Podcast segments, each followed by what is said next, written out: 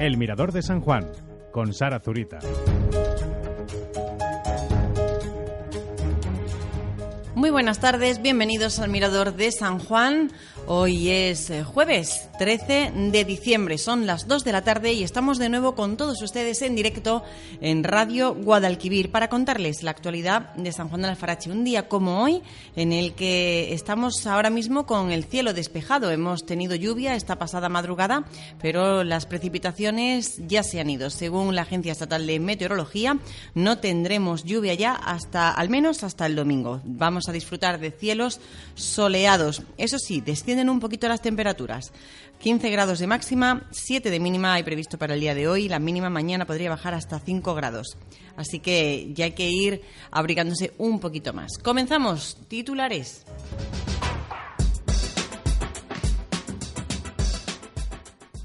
El escritor e historiador sanjuanero Ángel de la Flor presentará su libro Misterios y Leyendas de San Juan este sábado 15 de diciembre en la Casa de las Artes. El acto comenzará a las 12 de la mañana. Hoy nos desvelará algunos secretos de su obra. El decimosegundo certamen de coros de campanilleros continúa. El viernes será la gran final a las 5 de la tarde. Será cuando se sepa quiénes se llevarán el primer premio de 500 euros y el segundo de 250 euros en un cheque regalo. Los asistentes disfrutarán además mañana viernes de una gran chocolatada por cortesía del corte inglés. San Juan mostrará su diversidad cultural en la tercera Feria de las Culturas que se celebra del 14 al 16 de diciembre, este fin de semana, a partir de mañana viernes. La plaza del encuentro se ubicará en la Plaza de la Constitución, donde se desarrollará la mayor parte de la programación. La compañía de teatro A la Sombrita llevará al Teatro Municipal Romero San Juan la representación El Tesoro de Barracuda, dirigida a toda la familia. Las entradas se pueden recoger en la Casa de las Artes a cambio de un kilo de alimentos. La obra comenzará a las 6 de la tarde del sábado 15 de diciembre. La Hermandad Sacramental de San Juan Bautista celebra este sábado una exposición de coches antiguos gracias a la colaboración del Club Clásicos y Joyas de Sevilla. Será en el Corte Inglés de San Juan en horario de 11 de la mañana a 8 de la tarde. Y otras noticias, la Diputación de Sevilla inyectará este año otros 42,5 millones de euros a las entidades locales tras las transferencias de la primera convocatoria del Fondo Extraordinario de Anticipos Reintegrables, el FEAR, 34,4 millones de euros a 43 entidades locales. El boletín oficial de la provincia recoge el anuncio de la segunda convocatoria. La comisión de valoración atenderá, en primer lugar y con carácter preferente, a aquellos ayuntamientos que no hayan concurrido a la anterior convocatoria de 2018 y, en segundo lugar, a aquellos que, habiendo concurrido, no han resultado beneficiarios.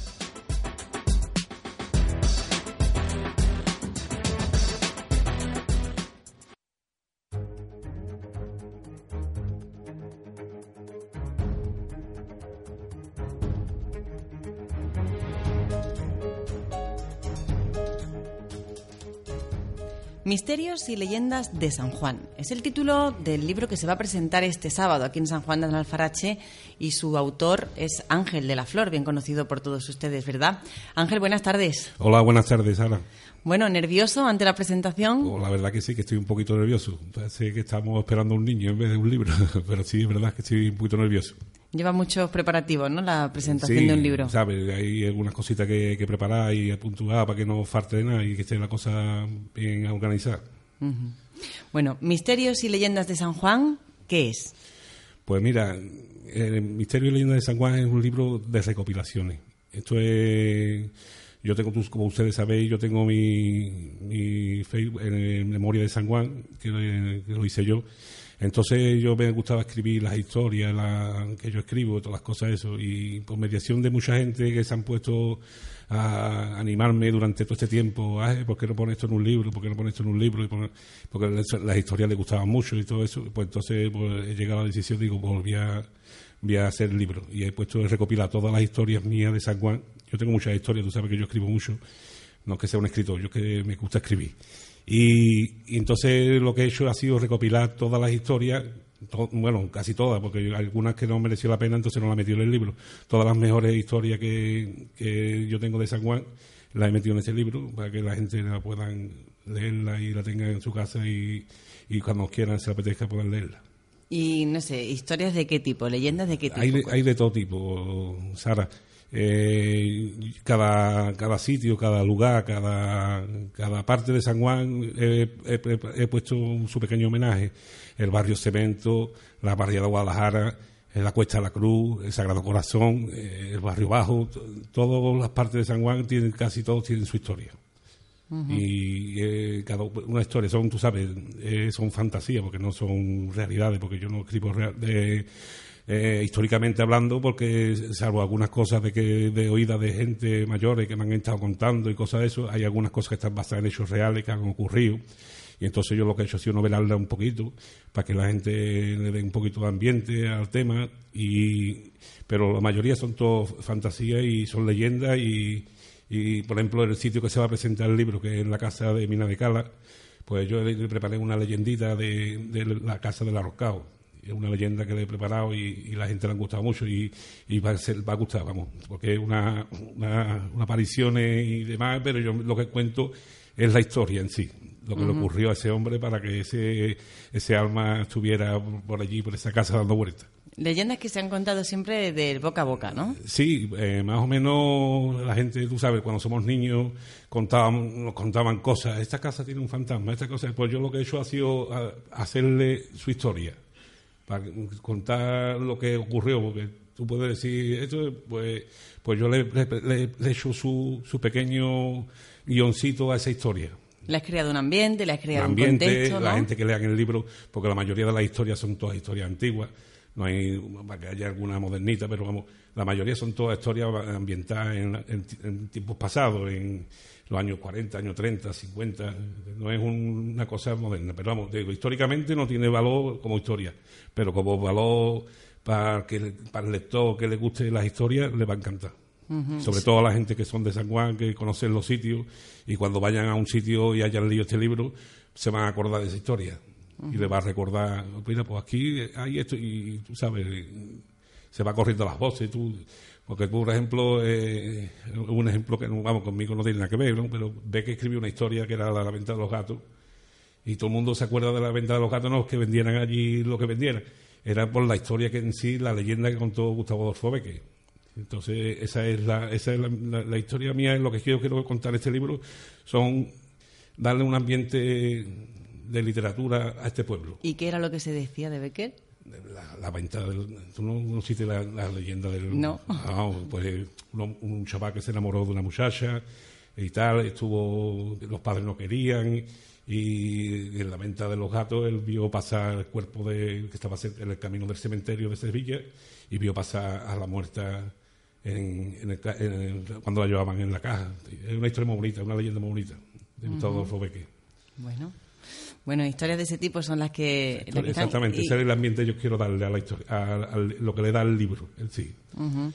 ¿Y mm, dónde has recurrido a- para poder eh, extraer todas esas leyendas? Pues la verdad que algunos sitios, como ya te he dicho, que de escuchar algunas cosas, pero la mayoría de las cosas yo he pasado por un sitio y se me ha venido la imaginación y me he inventado una historia. Ah, Me.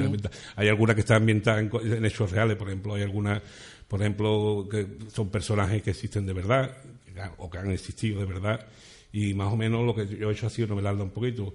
Y cada punto, te digo, como de, San Juan, por ejemplo, Regina Mundi le preparaba su historia también, una historia muy bonita, de un milagro, y, y cada sitio tiene su, su historia. Pero te digo que no hay que basarse en históricamente porque la mayoría de las cosas son toda imaginación mía, del autor. Y, y los vecinos te lo pedían. Sí, Que mucha, mucha gente por mensaje, por teléfono, ay, por favor, ¿por qué no prepara esto y lo pone, lo hace en un libro? Porque esto tiene que ser bonito, porque esto es... Y nada, digo, venga, pues venga, dicho y hecho, vamos a prepararlo. Más, hombre, ha sido una, un arriesgo que me he dado, pero todo sea por la, por la cultura de este pueblo. Bueno, y si va bien este libro, mm, ¿tienes ya algunas historias pensadas para un segundo? Tengo- bueno, te- para- eh, tengo un libro, tengo en, en en marcha un libro mío de relato. Lo tengo en. Lo que pasa que lo, lo podía haber hecho, pero preferí hacer este primero, porque yo quería tenía esta pequeña deuda con, con, mi, con mis oyentes, no, perdón, con mis lectores, con mis sí. lectores. Tenía esta pequeña deuda y yo quería dárselo para que ellos la tengan en su casa, porque tú sabes que el internet se, se pierde las cosas y no es igual. hay muchas personas mayores que no tienen acceso al Internet como lo tenemos nosotros. Y entonces, cuando yo tenga en su casa ese libro, lo van a disfrutar mucho. Yo creo que sí, vamos, eso es lo que espero. Yo lo, que, lo único que me gustaría es que alguien me dijera, me he emocionado. Entonces eso sería para mí lo más grande del mundo entero. Qué bien, que alguien se, que se emocionara con leyendo una historia. Seguro, seguro que habrá. Esperemos que sí. sí. Bueno, pues se presentará este libro, Misterios y Leyendas de San Juan, el sábado 15 de diciembre, pasado mañana, en la Casa de las Artes, a las 12, a las 12 de la, mañana. Y luego va a haber una degustación de vinos en Lagar de Osec. De Lagar de Osec, exactamente. Han tenido la el detalle, El detalle de poner una botellita para que podamos degustar ese vinito que dice que está muy bueno. Yo no lo he probado todavía, lo probaré el, sábado. Muy bien, pues Ángel, que vaya muy bien el libro y muchísimas gracias por venir. muchas gracias a ustedes por darme esta oportunidad de presentar el, libro, a ver qué puedas pasar. Ya sabes que esta es tu casa. Hombre, muchas gracias.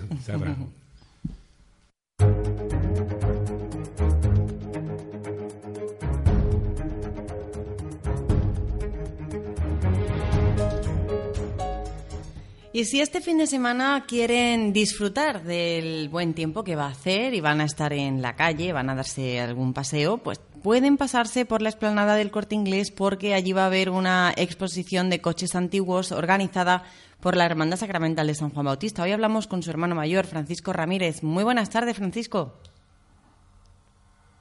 ¿Francisco? Uy, em, no sé si tenemos a Francisco, no sé si me estará escuchando. Bueno, sepan que es una exposición que ha organizado la Hermandad Sacramental de San Juan Bautista, que va a estar eh, esa exposición de coches antiguos eh, desde las 11 de la mañana hasta las 8 de la tarde en la explanada del corte inglés de aquí, de San Juan de Aznalfarache. Es la primera vez que la hermandad organiza un evento de este tipo y esperemos que salga todo lo mejor posible y que ustedes también puedan acudir. Eh, hoy vamos a conocer más detalles acerca de esta exposición. Ahora creo que sí que ya vamos a tener a Francisco no sé si lo tenemos ya al otro lado, si me está escuchando, para hablar de esta exposición y de otras actividades que está organizando la Hermandad de cara a las Navidades. Francisco, ¿me escucha? Sí, ahora te escucho. Ahora sí, ¿no? Bueno, una exposición de coches antiguos este sábado que organiza la Hermandad. ¿Cómo es que la Hermandad organiza un, un evento de este tipo? Pues bueno, mira, pues la iniciativa no, no fue mía, la iniciativa fue de, del coche de una de, una, de un club de coches antiguos y bueno, me propusieron la idea de, bueno, bueno, de ponerlo en un sitio en San Juan para recaudar fondos para la obra social de la hermandad. O sea que es una exposición que tiene su matiz solidario, que es ayudar a, a la hermandad, ¿no? Con las obras de caridad que realiza. ¿Y qué es lo que vamos a poder ver? ¿Sabéis algo pues ya? Vamos a ver, sí, vamos a ver coches de la época, ¿no? Estamos hablando de coches antiguos, no no el clásico 127, no, no, vamos a ver, vamos a ver hasta un Rolls Royce antiguo y vamos a ver coches, bueno, pues de la época de los 40 y bueno, va a ser, de verdad que va a ser una exposición muy muy bonita y yo creo que la gente puede disfrutar de unos coches preciosos y, bueno, y antiguos. ¿Aproximadamente cuántos coches eh, van a participar? Pues 12. Ajá. Bien, el horario es de 11 de la mañana a 8 de la tarde. Lo recaudado para la obra social de la hermandad. En estos momentos, ¿qué es lo que realiza en este sentido? ¿Qué es lo que realiza la hermandad, Francisco? Bueno, pues ahora mismo hemos acabado una campaña solidaria con, con las caritas parroquiales, a las cuales hemos entregado hace una semana 600 kilos de alimentos y 120 litros de leche, ¿no? Eh, bueno, seguimos trabajando, ¿no? Porque todo el mundo sabe la necesidad que hay en el pueblo, ¿no? Y bueno, pues Ahora lo que la obra que vamos a hacer el domingo, porque si bien que la hermandad va a poner el banco de alimentos, va a poner el de alimentos y donativos, bueno, pues para repartir, bueno, queremos repartir y ayudar también a, nuestra residencia en San Juan de la Jarache, esa residencia de Reina Mundi, y también, bueno, pues ayudaremos también al comedor social de la Orden de Malta. Bien, siempre haciendo cosas, ¿verdad? En la hermandad. Bueno, para eso estamos, ¿no? La hermandad no es solo la cofradía en la calle, ¿no? La hermandad trabaja solidariamente, ¿no? Y ayudar a las personas necesitadas de tanta Bueno, pues eh, ustedes lo tienen muy sencillo, van a disfrutar este sábado viendo estos coches antiguos del Club Clásicos y Joyas de Sevilla en la esplanada del Corte Inglés en horario de 11 de la mañana a 8 de la tarde y ya bueno, pues dejan un donativo que se va a enviar a familias necesitadas a través de la obra social de la Hermandad Sacramental de San Juan Bautista. Francisco, un placer y que bueno, se recaude todo lo que se pueda. Bueno, pues yo, como siempre, no Saro, darte las gracias por siempre de las cosas nuestras y decirle a la gente que, que colaboren, ¿no? Que, que lo que, que el poquito que den, que tengan, que tengan en cuenta que, que va a ser destinado a personas que le hacen falta, ¿no? Porque si esta hermandad se caracteriza por algo es porque publica todo lo que hace, ¿no? Y verán publicado, bueno, pues la entrega de, de todo lo que se recaude el sábado, bueno, pues publicaremos donde se ha entregado fotos para que vean que son fotos los que se hacen y bueno, todo lo que se recaude bienvenido sea, ¿no? Porque estamos pasando en época mala y hay mucha gente que lo necesita. Francisco, muchísimas gracias. Como siempre, gracias a ti y bueno, te espero por allí. Bien, muchas gracias. Un saludo. Adiós, Paco, adiós.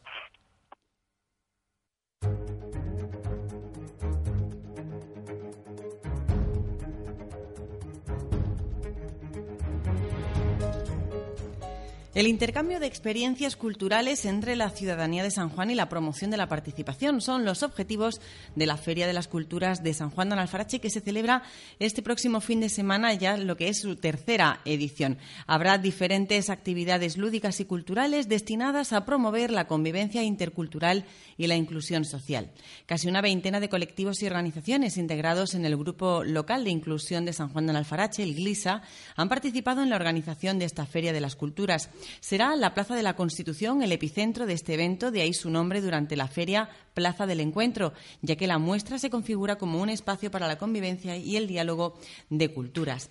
La programación de la tercera Feria de las Culturas arrancará mañana viernes a las 5 de la tarde con un pasacalles. Durante la tarde del viernes se desarrollarán en la Plaza del Encuentro diversos talleres, actuaciones de baile y juegos y actividades para niños. El sábado se presentará el libro Misterios y Leyendas de San Juan, como ya han escuchado a Ángel de la Flor. El acto será a las 12 en la Casa de las Artes. A partir del mediodía, en la Plaza del Encuentro, en lo que es la Plaza de la Constitución, habrá una muestra gastronómica intercultural y diversas actuaciones musicales. El domingo, la programación comenzará con un concurso de petanca en la Asociación de Vecinos Santa Isabel a las 11 de la mañana. También habrá visitas guiadas al Centro de Interpretación de Restos Arqueológicos en el monumento a partir de las once y media de la mañana. En la Plaza del Encuentro se desarrollarán talleres infantiles y una exposición de productos artesanales de la Asociación de Mujeres Guadalajara, entre otras actividades. La tercera Feria de las Culturas se clausurará el domingo a las 2 de la tarde con el sorteo del premio de la Gincana Osetana entre aquellas personas que hayan completado su pasaporte durante la muestra, que se sellará en comercios, puertos eh, y puestos artesanos.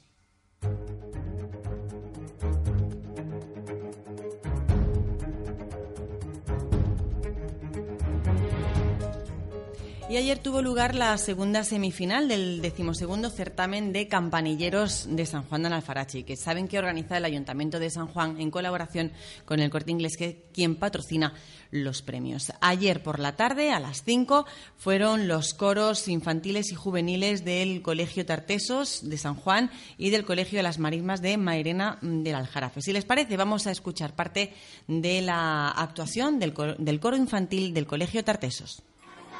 哎呀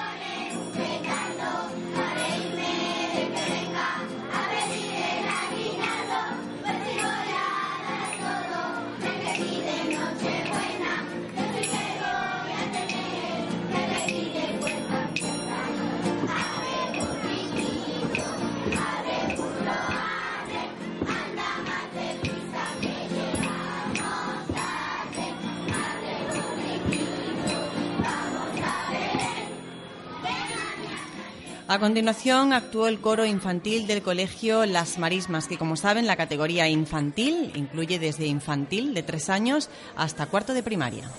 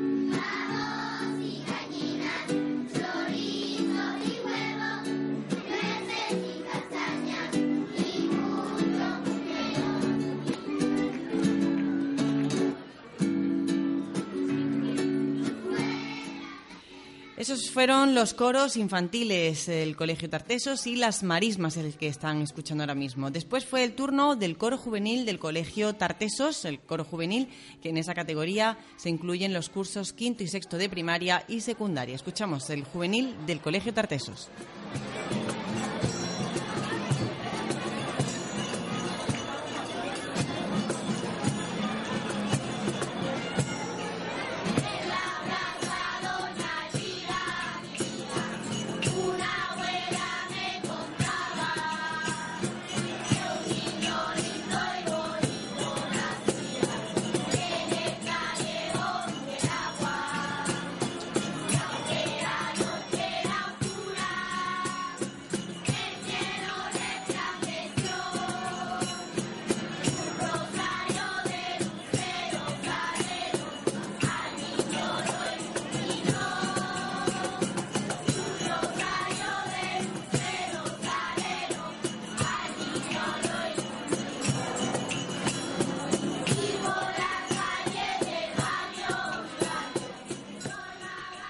Las actuaciones las cerraron el coro juvenil del Colegio Las Marismas de Mairena del Aljarafe.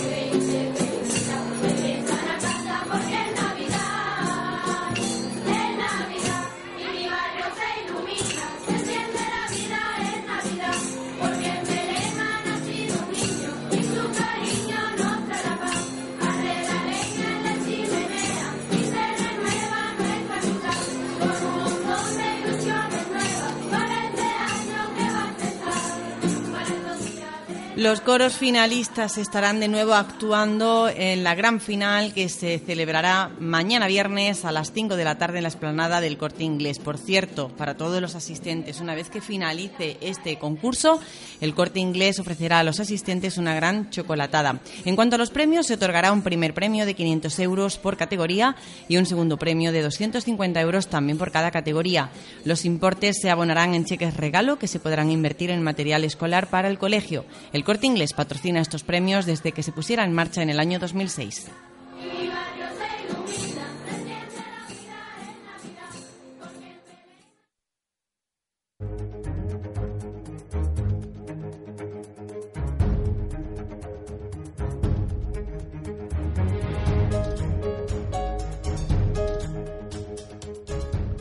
La compañía de teatro A la Sombrita estará este sábado aquí en San Juan de Aznalfarache para representar la obra El Tesoro de Barracuda.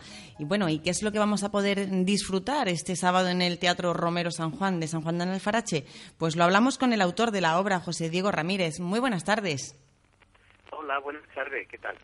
Bueno, pues estamos eh, con ganas de conocer en qué consiste esta obra, El Tesoro de Barracuda. ¿Qué es lo que vamos a poder ver este sábado?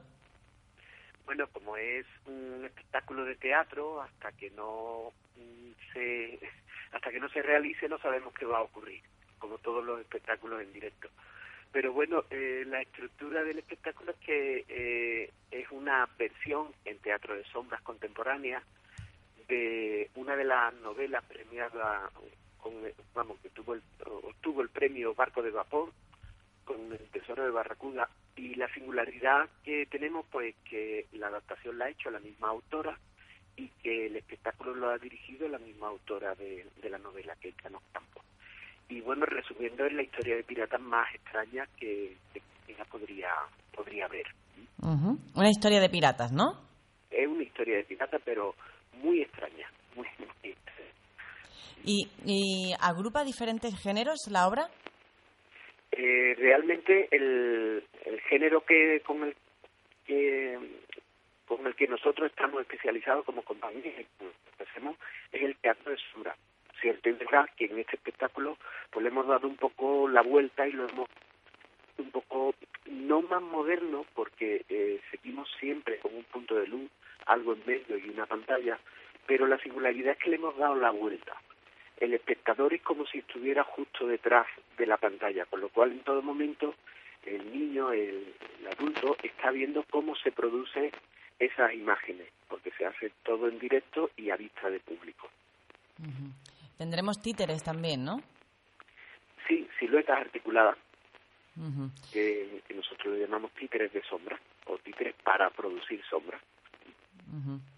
Bien. Y bueno, un actor, narrador, que está en todo momento en escena, que es el que va eh, guiando un poco toda la, la drama tan, tan extraña que, le suceden a este grupo de piratas.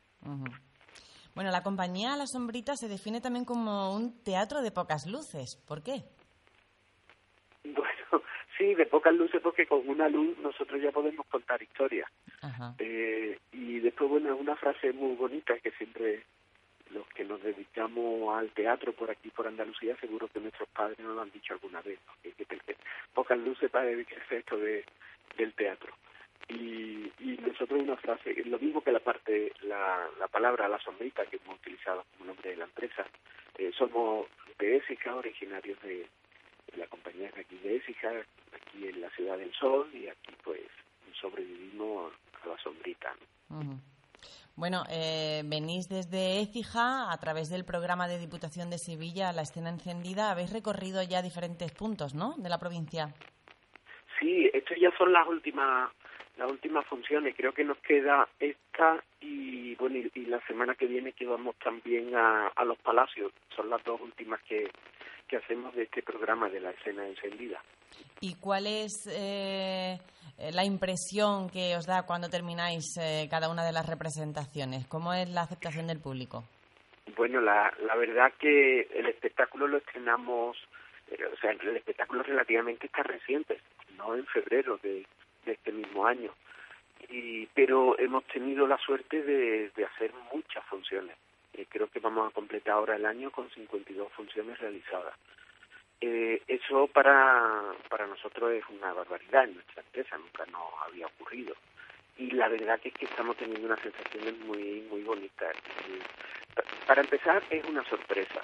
Es una sorpresa que en, esta, en, en estos años de alta tecnología, donde los niños están súper saturados de tecnología y de electrónica, eh, nosotros le contamos una historia que ellos realmente le, le llega, porque el tema de, de los piratas siempre están ahí, siempre lo tienen en su fantasía.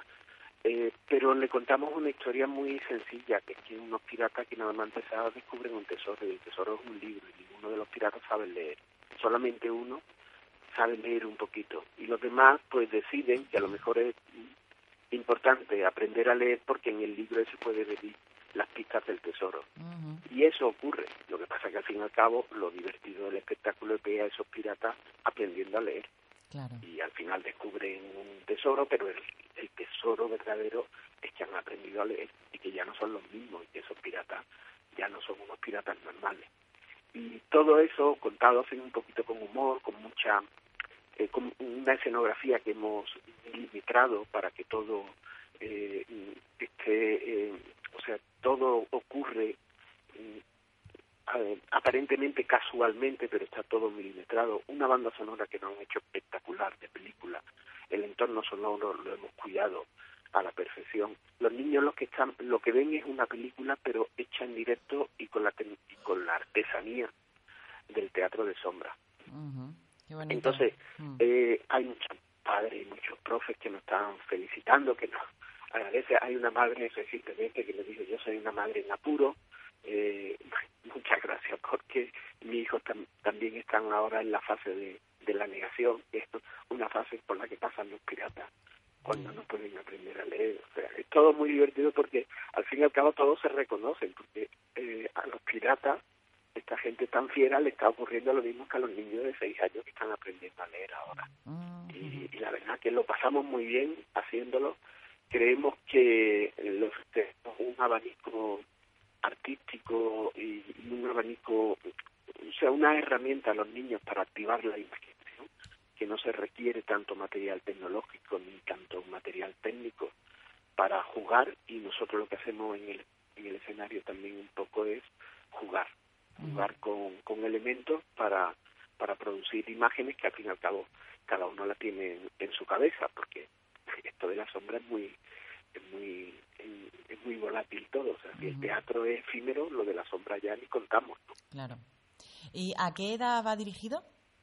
Eh, va a partir de los niños de, seis años. O sea, realmente el que disfruta del espectáculo son los niños, eso entre cinco o seis años que están empezando a leer, que, que ya se, se reconocen un poquito en la historia. Pero lo cierto es verdad que todos los niños, o sea, cuando decimos niños de seis años, cuando hacemos campaña escolar, está muy bien porque eh, se controla, pero cuando hacemos eh, espectáculos familiares, como en, en este caso no vamos a hacer aquí, es una función familiar, cuando en Farache, eh, la verdad que para que venga el niño de seis años, pues tiene que venir con el niño, con su hermanito de tres o con su hermanito de once. La verdad que nosotros hacemos un espectáculo familiar donde eh, intentamos que, que lo disfrute tanto mayores como como pequeñitos, tanto los adultos como los pequeños, y a lo mejor los de niños de cuatro años, de tres, pues a lo mejor se le queda un poquito el espectáculo largo porque dura unos 50 minutos, pero mm, si están con sus padres, la verdad que no está funcionando muy bien. A lo mejor no entienden toda la historia, todos los gaps que tiene el espectáculo, pero el entorno visual que hay, el entorno sonoro, el ritmo que tiene el espectáculo de por sí, al final hace que, que, aguanten el espectáculo y que lo, que lo disfruten igual. Aunque el contenido real, la dramaturgia real, no va no va para ellos, va para esos niños de seis, de entre seis y ocho años, así que están que están aprendiendo a, leer. Bueno, pues ya lo saben, este sábado 6 de la tarde en el Teatro Municipal Romero San Juan, El Tesoro de Barracuda. Las entradas las tienen a su disposición en la Casa de las Artes a cambio de un kilo de alimentos. Eh, José Diego Ramírez, muchísimas gracias y nos vemos el sábado aquí en San Juan. A vosotros, muchas gracias y seguro, y eso que nadie se lo pierda porque va a ser un antes y un después con las historias de piratas. Seguro. Muchas gracias. A vosotros. Adiós, buenas tardes. Buenas tardes.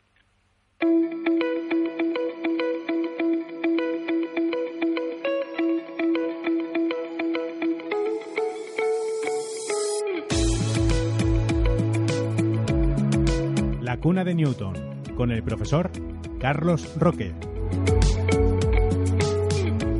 Ya estamos en nuestra cita científica de cada semana, de cada jueves, eh, la cuna de Newton, con el profesor Carlos Roque. Muy buenas tardes, Carlos. Buenas tardes, Sara. ¿Qué tal? ¿Cómo estás? Muy bien, tardía precioso. Estoy aquí mirando desde la ventana. Sí. Y tenemos un cielo, por lo menos aquí en Sevilla.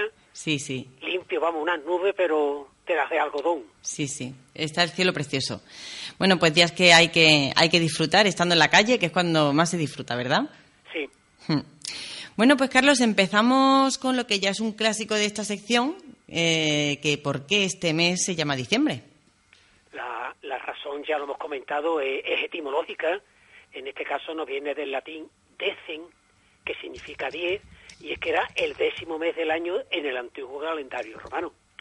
Claro que esto, esto fue así hasta que, por decisión de Julio César, se añadieron dos meses más, pero lo curioso es que los meses corrieron dos posiciones, es decir, que actualmente diciembre ocupa el lugar duodécimo. Sin embargo, eh, el cambio no ha afectado a su denominación, que sigue siendo la ordinal. Fíjate que esto le ocurrió al mes, a los meses de noviembre, de octubre y de septiembre. Es como una paradoja, no es que tenga mucha importancia, pero tampoco la tiene que nuestro actual calendario gregoriano empiece en enero. Y eso que ya lo hemos nombrado, Julio César, él no quería que empezara en enero. Él por cuestiones militares naturalmente prefería que, el año astronómico arrancara en marzo, ya con el equinoccio de primavera, vamos, con el buen tiempo meteorológico para ir a la guerra. Pero es evidente, y a la prueba me remito, que eso no lo consiguió desde luego. No, esa batalla se la ganó el Senado romano. Así es. El Senado optó por el, por el solsticio de invierno como fecha de inicio del año.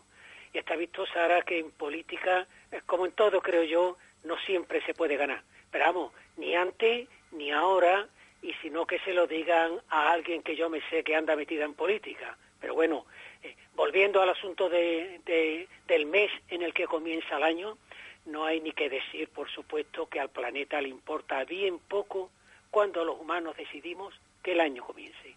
Ella está en lo suyo, tardando sus 24 horas en dar una vuelta sobre su propio eje, marcándonos por tanto el día, empleando 365 días en trasladarse alrededor del Sol, marcándonos lo que es un año. Vamos, eso entre otras otras ocupaciones terráqueas que el planeta tiene. Pero que pero el día en el que el año comienza o el punto de la órbita en la que ella se encuentra en ese instante, eso le resulta del todo indiferente. Para ella más bien es como como un asunto terrenal, una cosa propia de los hombres. Lo de la Tierra es girar, y además ya no lo decía esa melodía de eh, gira, el mundo gira en sus pasos en Safine, ¿recuerdas? Mm, qué bonita esa canción. Ea. Mm. Y ya que lo nombras, Julio César es famoso por su conocida frase Beni Vidi Vici. Sí, la, la locución latina que es conocida de todo y que podemos traducir por el llegué, vi, vencí y es cierto que está asociada a este general, general y cónsul romano, aunque verás, ya que lo saca, me gustaría hacer en el programa un par de anotaciones, digamos, de estas eh, culturetas, ¿no? Mira, la primera es histórica. Lo he estado consultando y según los historiadores Suetonio y Plutarco, uno griego y el otro romano, es cierto que esas palabras las escribió al Senado romano en el año 47 y lo utilizó en una carta en la que describía la aplastante y la rápida victoria que había tenido sobre Farnaces, Farnaces II, que fue rey del Ponto, ahí está. Claro, con ella lo que él pretendía era no solo proclamar la totalidad de su victoria, sino recordarle al Senado su poderío militar y que no debía tenerlo como enemigo. Recuerda que esta diferencia que acabamos de comentar sobre si debía ser enero o marzo el mes en el que oficialmente comenzaba el año, ¿no? Hoy en la actualidad, y como todos los escuchantes saben, la expresión pues se utiliza habitualmente pues eso para para resaltar el éxito y la rapidez con la que con la que hacemos algo. Pero vamos cualquier clase de propósito o de cometido da lo mismo. La primera anotación es histórica. De qué naturaleza es la segunda pues mira es gramatical y además tú has pronunciado correctamente el latinajo beni vidi vici no en vano son la primera persona del pretérito perfecto simple, pues de los verbos latinos venire, videre y vincere. Y eh, como, esto se hace de luego en todas las expresiones latinas, y ya que estamos dando la nota cultureta desde el punto de vista de la ortografía, lo correcto, Sara, es escribirla o bien en cursiva o bien entrecomillada. Y, tú lo has dicho bien, te, decía, porque no es recomendable otras versiones que por ahí se suelen oír y leer. Esas más bien derivan ya de un latín pero medieval. Me estoy refiriendo en concreto a expresiones como vini, vidi, vici. Hemos cambiado la forma verbal correcta veni por la incorrecta te vini. O esa otra que dice veni, vidi, vinci. Y hemos cambiado la correcta de bici por vinci. Por supuesto, ni te digo la que la combina las dos, o sea, vini, vidi, vici, y que por desgracia es la más abundante. Me gusta me gustaría, Sara, que estas líneas eh, sirvieran en tu programa como un granito de arena más para desactivar pues el incorrecto uso del latín. En más de una ocasión te lo he dicho, ay de mi latín. Y, perdona que me lamente, porque es que eh, es que me he acordado de, de cuando la, la adulta ministra Carmen Calvo confundió en el Senado a los ratones Pisi Disi, ya sabes, lo de los dibujos animados, con el tiempo verbal latino Dixi, de, dijo, ¿no? Y es que, claro, eh, estarás conmigo que es un error más propio de, los, de las actuales y juveniles víctimas de la LOCE. Sí, y que, bueno, al fin y al cabo yo creo que es un signo de los tiempos que corren.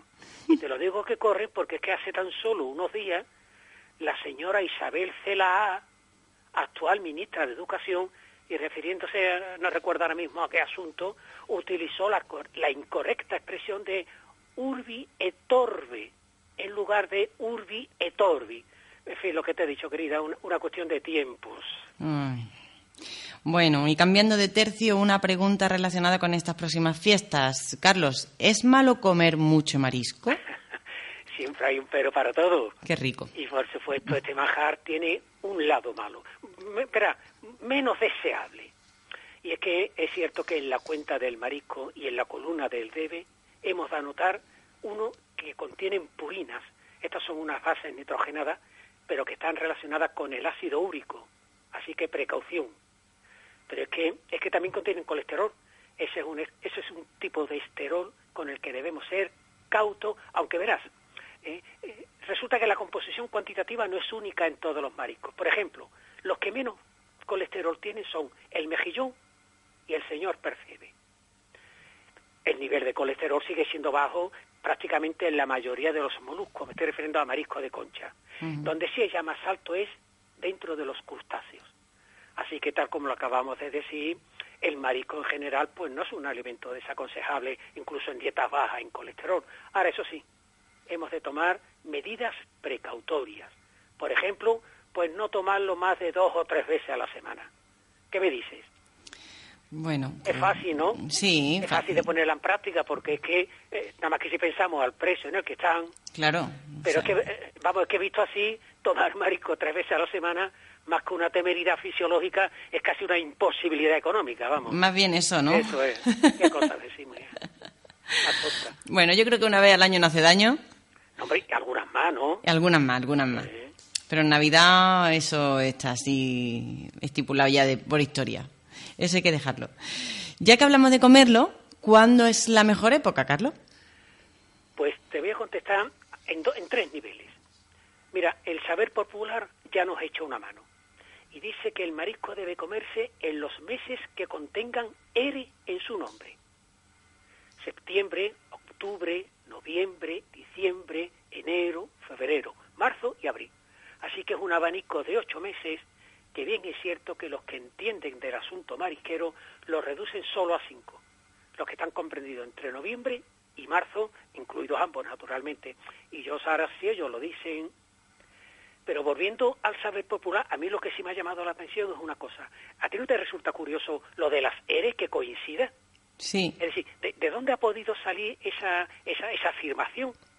Bueno, pues naturalmente para tu programa he indagado algo y resulta que eh, no sé exactamente cuál es el origen de la, de la expresión, pero la verdad es que desde el punto de vista científico no anda falta de razón. Yo tengo para el programa un par de argumentos. Uno está asociado al propio ciclo reproductivo y es que resulta que la mayoría de las especies tienen su ciclo reproductor precisamente entre mayo y agosto. Es decir, que coincide perfectamente con la precisión que marcan los el dicho de los meses en los que no se debe de consumir. Sí, sí. El segundo es algo más serio. El segundo argumento científico es más serio porque apunta a la existencia de una sustancia tóxica que es la ciguatoxina. Esta es una es una es una toxina que está asociada a un tipo de peces, eh, produce una enfermedad gravísima que se llama ciguatera, así que ojo con ella. Mm. Bueno, pues Carlos, ya mm, llegamos al final y nos tenemos que despedir. ¿Puede ser con una cita?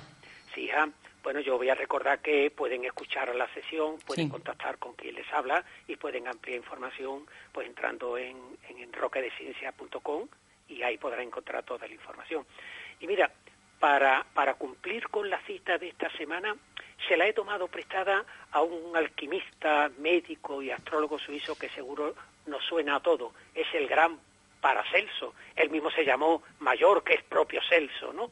Mm. Y ya que hemos hablado de cantidades, esta cita es extraordinaria. Paracelso vino a decir que nada es veneno, todo es veneno, la diferencia está en la dosis. Claro, claro. ¿Qué razón llevaba? Claro, eh, eh, mi, mi, poeta de cabecera, el hermano, el hermano de Manuel, como decía el vivórico Borges, él decía que todo es cuestión de medida un poco más, algo menos. Me refiero naturalmente a Antonio Machado.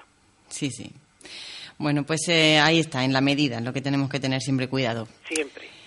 Carlos, muchísimas gracias y hasta la semana que viene. Un placer.